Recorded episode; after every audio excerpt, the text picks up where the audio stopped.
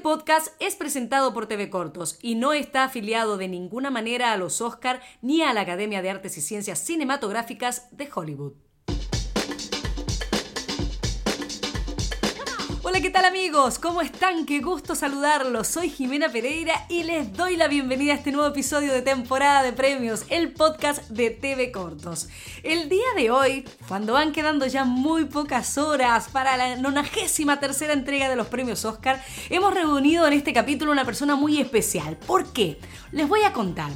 Ella nos va a estar acompañando y hablando hoy porque es muy cercana a los premios Oscar. Ella ha sido productora de Madre cortometraje del director Rodrigo Sorogoyen, cual obtuvo un premio Goya en el año 2018 y sí fue nominada a los premios Oscar en el año 2019. Además, ella es productora ejecutiva y coproductora del documental chileno El Agente Topo de Maite Alberdi, el cual sí está nominado a los premios Oscar en esta oportunidad. No quedan nada, horitas nada más, entonces para nosotros es un privilegio poder conversar con ella y me alegro que hayas aceptado esta invitación. María del Puy, ¿cómo estás? Pues muchísimas gracias a, vosotros y a vosotras o a ti. Y nada, pues muy feliz, feliz y agradecida. ¿Cómo voy a estar? ¿Cómo vamos a estar? No hay, otra opción, ¿no? Agradecimiento y felicidad. Me imagino que al trabajar en, en esta industria, eh, el premio máximo son justamente los premios Oscar. ¿Cómo reciben, cómo reacciona todo el equipo de producción justamente a esta nominación? La nominación de la gente topo ha sido increíble, ha sido un subidón. Es verdad que estábamos colocados ya un poco en la carrera, ¿no? La película había entrado en la shortlist en dos categorías, en Mejor Película Internacional y también en, Mejor Documental. Y, bueno, sabes que estás ahí, pero si te digo la verdad, yo en el fondo lo veía como muy lejano, ¿no? Sí que se trabajó para... ¿Por qué tan lejano? Bueno, lejano porque en realidad desde España la referencia de los Oscar no deja de ser lejana. Hmm. Y, o sea, los Goya son más cercanos, puede suceder, puede no suceder, pero tal vez sabes que pueda ocurrir en tu vida o pueda volver a ocurrir. Los Oscar son una referencia bastante más lejana y El Agente Topo no deja de ser una película independiente, 100% independiente, grande, porque, entre comillas, porque somos cinco países, pero muy chiquitita a la vez, ¿no? Entonces es una hmm. película que está en ese camino hacia los Oscar con grandísimas producciones, respaldadas por grandes estudios, por grandes distribuidoras, y nuestra película no tiene eso, es una película muy independiente. Y siempre es más complicado en ese contexto, las cosas hay que decirlas. Claro. Sí, bueno, hemos estado eh, en otros capítulos, hemos justamente hablado de, del tema, de estas expectativas que uno tiene quizás al realizar un cortometraje y hasta dónde puede llegar a, a, llegar a través de los festivales y justamente e, este objetivo, que no sé si será un objetivo, es como una gratificación ser llegar a, llegar a ser nominado a los premios Oscar. Pero claro, hablábamos también de las producciones independientes y de las grandes producciones de Hollywood que quizás tienen más, más posibilidades, pero quizás no es tan así, sino que eh, depende de una buena historia, depende también de cómo es contada y de cuánto puede llegar a emocionar. ¿Tú crees que es así, María? Desde luego, la base es una buena historia y una buena película. Yo creo y defiendo mm. siempre la emoción. Creo que gran parte del éxito de La Gente Topo es la emoción, por eso es una grandísima película y por eso ha llegado hasta donde ha llegado, ¿no? En, ahora mismo en la carrera de premios, porque tú la ves y te emociona de una manera o de otra, y, pasaba con Madre el corto también, ¿no? Que era, era el gran fuerte. Una angustia desde que comienza hasta el final. Efectivamente, entonces te mueve por dentro, ¿no? Las emociones son muy diversas y las dos mm. películas emocionan, bueno, el largo y, y el corto emocionan de maneras diferentes, entonces yo creo que El Agente Topo es una película muy emocionante, muy en positivo, muy que al final habla de la vida, de que todo es posible, ¿no? Eh, del amor, de la amistad a cualquier edad.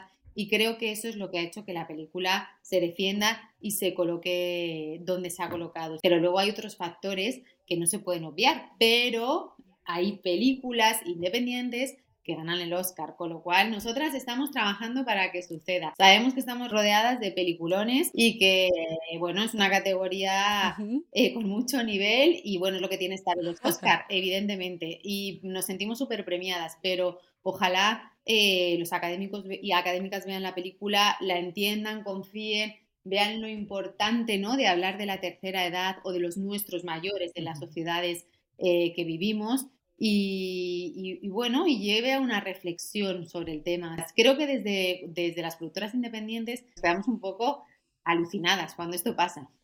Me imagino. Cuando dices, eh, María, estamos trabajando ahora el hecho de competir que quizás con, grandes producciones, ustedes al ser independientes, estamos trabajando para poder llegar a ese objetivo de la premiación de los Oscars. Eh, ¿A qué te refieres? Porque claro, uno tiene la duda, una vez que ya eres nominado, ¿cómo continúa el camino? ¿Queda solamente esperar o hay un trabajo todavía por hacer? A ver, yo creo que, a ver, las normas de la academia son estrictas, con lo cual tampoco se pueden hacer muchas cosas y menos este año con la pandemia, ¿no? Que no hay lugar a proyecciones físicas ni, ni este tipo de cuestiones, como igual sí que lo vivimos con, con Madre. Pues yo creo que se trata en un trabajo de comunicación, ¿no? Básicamente tenemos un equipo de peers, lo que queremos es que pues, se hable de la película y que todos los académicos y académicas les pueda sonar y se animen a verla, ¿no? Porque sí que es verdad que si una gran parte de los académicos ve la película, creemos mucho en la emoción de la que te hablaba, ¿no? Creemos que emociona, que toca algo más profundo, ¿no?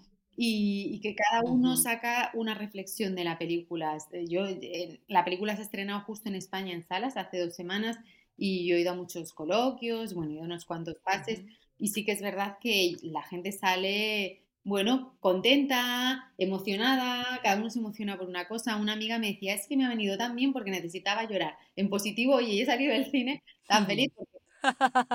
Porque, la película también es, o sea, lloras de emoción pero positiva, incluso de alegría, porque es bonita, es emoción positiva, no el drama, porque la, no es un drama la película. Claro, no, no es un drama, tiene de todo. Claro, es un drama si tú ves la situación quizás del que están pasando los abuelos, pero también es, eh, es esa energía de que se puede revertir, es emocionarse eh, también con los detalles, es reírse también porque hay mucho humor también en la película. Las tiene todas. Sí, porque Maite, el cine de Maite Alberdi siempre tiene ese punto de humor, ¿no? Y, está muy presente en la película ese humor, esa ternura, ese, esa fibra, ¿no? Que te toca también la fibra, pero también esa esa ternura, ¿no? De, de, ver cómo, bueno, cosas que pasan en la película, es, es, nuestro, nuestro Sergio, ¿no? Que las vuelve locas a todas y el amor y su amor, se enamoran. Y a mí eso me parece especialmente bonito. O sea, me parece tan bonito ver eh, y contar que el amor existe en cualquier etapa de la vida y tan necesario. Eso es otro punto muy importante de la película. Parece que, que se nos encorseta a todos, ¿no? Vitalmente. Tú te puedes enamorar locamente a los 15, a los 30 tal, a los 40 no sé cuándo. Y de repente es como que a los 80 no te puedes enamorar, perdona. ¿Por qué no? Cómo no. Ahora cuéntame un poquito también cómo llegas también a, conocer a Maite Alberdi y cómo te incorporas a la producción ejecutiva y también como productora de, de La Gente Topo. Maite, bueno, el cine de Maite Alberdi me parecía súper interesante y tengo otra coproductora española que es Marisa Fernández que había conocido a Maite y, me había hablado mucho de su cine y vimos todas sus películas y yo era muy fan de la Once también, mucho. Y, entonces, bueno, en el Festival de Cine San Sebastián del 2017, en el foro de proyectos, eh, apareció Maite con el agente Topo, un proyecto que ahora se ve con mucha claridad porque está acabado, pero que en aquel momento era una película de espías en una residencia de mayores. Maite no lo recuerda ahora lo difícil que era para ella conseguir socios y vender la película y nosotras, ¿Cómo, claro. ¿cómo entramos a ciegas? decidimos que, o sea, que el tema nos interesaba mucho, los mayores era un tema para mí muy importante, sobre todo también trabajar con Maite, ¿no? Y dijimos que sí a un proyecto en el que no había realmente ni un guion. Sí que todos los socios creo que hemos asumido un riesgo importante Me imagino. porque creíamos y creemos en Maite Alberdi. Eso es parte de tu trabajo también, confiar quizás a ciegas, en este, como en este caso, que solo estaba la idea, y, apostar de lleno, obviamente, con el, respaldo de lo que es la, todo el trabajo anterior, previo de la directora, ¿no? Claro. Bueno, eso es un poco la, eh, el trabajo del productor, es una vez esa parte, ¿no? Es intentar ver dónde hay historias que te interesan, dónde hay directoras que pueden contar la historia como tú lo ves o como te gusta que se encuentren las historias, también tu visión tiene que estar en sincronía con la visión de la directora del cine. Hay muchas maneras de contar una historia de la tercera edad. Entonces tienes que entender y empatizar con el mundo del director o de la directora. Y yo creo que cuando no hay sincronía entre la visión del productor y de la directora, productora y directora, mm, las películas son fallidas. Yo tengo un socio nuestro de madre, precisamente, de madre la película, que es... Sí también tuvieron la posibilidad de ser nominados justamente al Oscar, ¿cierto? En este camino, en, la shortlist y, y, bueno, o sea que ya vienes con experiencia. Sí, con Madre estuvimos nominados Ajá. y entonces uno de nuestros distribuidores franceses, el que la estrenó en Francia y nuestro agente de ventas de largo, nos dijo, eh, me dijo un día María, eh, el director o directora y productor o productora son un matrimonio y con el distribuidor son una familia. Y es verdad, hay un punto en el que tienes que estar en una onda de valores, de, pilares importantes con, el, con la directora, es que si no, no va a funcionar, es imposible. Entonces creo que eso es muy importante y también tienes que ver bien con quién te vas a embarcar, porque te quedan tres años por delante en el cine independiente y en el cine tres o cuatro o cinco. Es confianza pura y saber relacionarse, porque claro, en este camino todos vamos tirando de la misma cuerda hacia el mismo lado y defendiéndola, me imagino, eh, con garras, con uñas, con todo. Efectivamente, son procesos muy largos y muy agotadores porque es financiar, es rodar, es postproducir y es promocionar las películas, estrenarlas, todo el mundo de ventas internacionales. Son muchos años, hablo de cuatro años, pero en realidad son más. Entonces, si no te entiendes, es un horror. Es como de repente que te obliguen a convivir con un novio al que no quieres tener. O sea, te mueres, ¿no? sí, es verdad. Pues eso. obvio.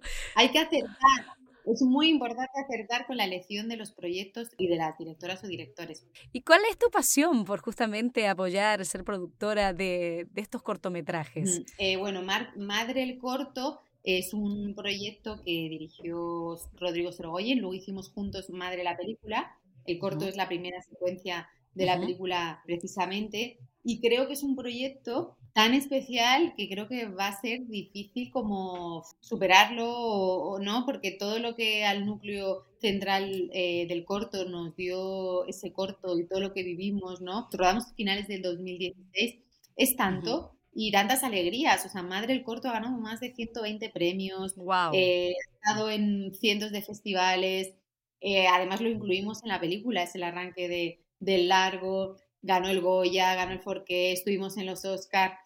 E, entonces, es un proceso larguísimo y además es un proyecto que todavía a día de hoy tiene mucha vida, muchísima vida en, muchos sitios y también gracias a Short TV, hay que decirlo, y, sigue, ¿no? Yo me sorprendo todavía de la cantidad de, peticiones que tenemos del corto como cinco años eh, después y la visibilidad que, que está teniendo. Claro, la película ha hecho que el corto también luego se dimensionara, ¿no? Porque al estar dentro de la película, yo creo que será, nunca voy a tener un corto que se vea tanto, es imposible. Qué gratificante para ustedes todo el equipo de trabajo eh, que siga a pesar de los años sumando y sumando.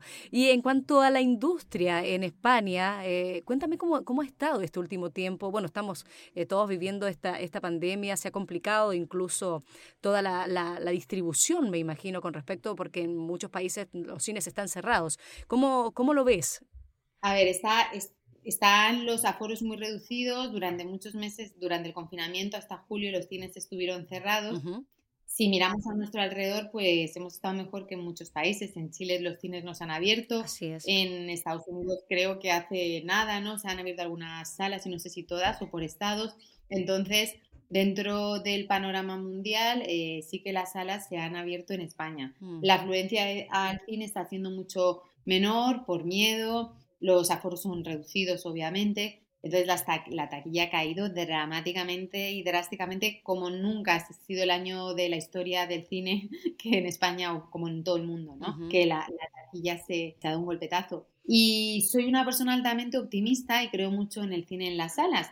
También creo en los contenidos en las plataformas. De hecho, nos han salvado ¿no? los confinamientos, la pandemia, el audiovisual y las plataformas y han dado un, un acompañamiento muy importante, nos han dado a todas, ¿no? Un acompañamiento muy importante, pero creo que, que, no es incompatible con ir a ver cine en las salas en las salas y creo que hay todavía un público, desde luego en España, que quiere ver películas en las salas. Yo misma estoy sorprendida que, que con el agente topo la buena acogida que estamos teniendo. Si vamos yo estoy visitando muchos cines que están llenos, llenos con las medidas de reducción, ¿no? De, de aforo, pero que están a tope. Entonces, yo creo que cuando nos vacunen a todos, que ya estamos ahí, ¿no? Eh, en el proceso, va a volver mucha gente al cine, no me cabe la menor duda. y seguiremos pues conviviendo, el cine, las plataformas. Al final lo importante es tener buenos proyectos y cada uno ver buenas películas y cada uno elige dónde verlas. Yo creo que eso es lo bonito de que convivan. Es verdad, bueno, e, es, eh, la demostración que este año, a pesar de, claro, como tú dices, en algunos países hemos tenido la posibilidad de, ver eh, con un aforo mucho más reducido, pero la gente igual sigue disfrutando de ir a, la gran pantalla, creo que se disfruta de otra manera. Y en cuanto a aquellos quizás que nos están escuchando y que, sueñan eh, poder realizar sus cortos, sus largometrajes, algunos consejos que quizás quieras darles, María. Me cuesta siempre dar consejos, pero yo creo que mm, lo que les podría decir es que sigan como su camino de baldosas amarillas. Creo que tienes que pensar en lo que quieres hacer y, perseguirlo y remar para que eso para que eso suceda. No sé, la verdad es que cuando yo estudiaba en la escuela de cine hace unos cuantos años ya, imaginaba realmente que iba a conseguir ir haciendo poco a poco los proyectos. Es una carrera de fondo, pero yo creo que es muy importante tener el foco, ¿no? Seguir tu camino, no mirar alrededor, tú qué quieres hacer y hazlo. Eso es lo que, lo, eso es lo que hay que hacer y saber que no es fácil, que la vida profesional y bueno, y yo hablo desde mi lugar, desde la producción independiente, pero lo mismo los directores, directoras, directoras de foto. La vida te va poniendo como piedrecitas en el camino, te caes muchas veces, pero te vas levantando. La clave es cuántas veces eres capaz de levantarte de las piedrecitas en el camino y seguir por el camino de baldosas amarillas. Y esa yo creo que esa es la clave y sobre todo hacer lo que te gusta hacer. De verdad, y eres feliz en tu trabajo, vas a pelear por lo que quieres hacer. Si no estás feliz en tu trabajo, es más fácil que abandones, ¿no? En profesiones que requieren tanta energía y tanto día a día, pero como otras muchas. Me imagino que no puede haber un médico que no le guste su trabajo. si no, lo podría realizar, pero claramente. Bella, y cuéntanos alguna, no sé si, si nos quieres contar algunas anécdotas, ya que has tenido la posibilidad de estar eh, en los premios Oscar con Madre, y bueno, ahora no sé cómo va a ser, cómo se va a realizar este año, si van a tener posibilidad de estar en Estados Unidos o se va a hacer toda la distancia. ¿Alguna anécdota que nos quieras contar con experiencia justamente referente a cómo se, se vive ese día, ese momento? El día de los Oscar es un día, bueno, como muy intenso, ¿no? Empieza como muy pronto es por la tarde a primera hora en Los Ángeles. Y sí, como que desde el primer momento va todo enfocado a prepararte, a hacerlo. Bueno, pues continúa con, pues hay fiestas oficiales, hay cócteles, sí que es un día, un día largo. Mm, nosotros lo disfrutamos mucho, ¿eh? yo me lo pasé muy bien ese, ese día. No sé por qué ni cómo, llegó cierta tranquilidad y estaba como muy tranquila. No lo pasamos muy bien y no ganamos, pero no seguimos, o sea, celebramos, eh, brindamos. Estar en los Oscar también lo mismo, para un corto que habíamos hecho dos productoras independientes, chiquititos, desde Madrid y que de repente es que nunca jamás imaginamos que eso iba a pasar. Entonces vernos allí fue increíble y, más que la gala los días previos, ¿no? Que este mm. año evidentemente no va a suceder, pero en una edición normal los días previos pues hay cenas de nominados, hay encuentros, hay muchas proyecciones con público, que es muy bonito, ¿no? Donde estamos todos los de los cortos, esa cosa de equipo de los directores y productores que estamos representando los cortos, que además con muchos sigo en contacto y me han escrito ahora estos días también.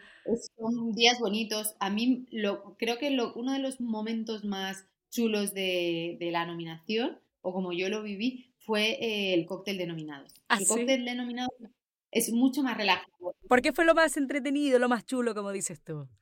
Porque, bueno, eh, fue divertido, lo presentaba Laura Dern, que ya era gracioso, ¿no? Y te van colocando para hacer la foto, ¿no? Y, bueno, yo estaba rodeada de estrellas, tenía a Rachel Weisz a un lado, a, no sé, bueno, estaban las que estaban nominadas ese año. Y yo ahora hace poco vi, de hecho, el vídeo de la foto oficial que me lo envió alguien, porque lo ha colgado de Academy, y yo lo miraba y decía, bueno, pues no sé, me invitaron, ahí estaba, pero sí que es muy cercano porque eh, mm, se, hay como un almuerzo y luego se hace la foto. En ese almuerzo mezclan a todo el mundo, ¿no? Que eso lo hace muy bien la academia.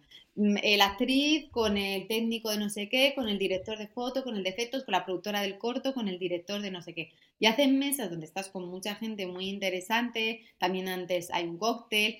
O sea, es como muy relajado porque todavía queda un mes para los Oscars, no estás como empezando con las campañas y no hay la tensión del día ese, que por muy relajado o relajada que estés, siempre está la cosa de, Dios mío, ¿tendremos que salir al escenario? está muy bien ganar un Oscar, ¿eh? Y nos hubiera encantado, pero ese momento en el que se te pasa por la cabeza el decir, como nos toque salir. se preparan, por ejemplo, han conversado si este año existe esta posibilidad de que puedan llevarse la estatuilla dorada, han pensado qué es lo que van a decir o ser espontáneos es la clave.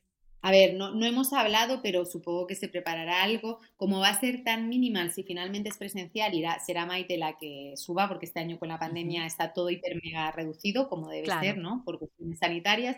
Se preparará antes nosotros preparamos, teníamos obviamente preparado un discurso, Rodrigo y yo, por si salíamos. Yo creo que arriesgar a no tenerlo preparado eh, en ese momento mm, no lo veo, porque ya de por mm. sí se te puede olvidar lo que quieres decir si no lo has preparado.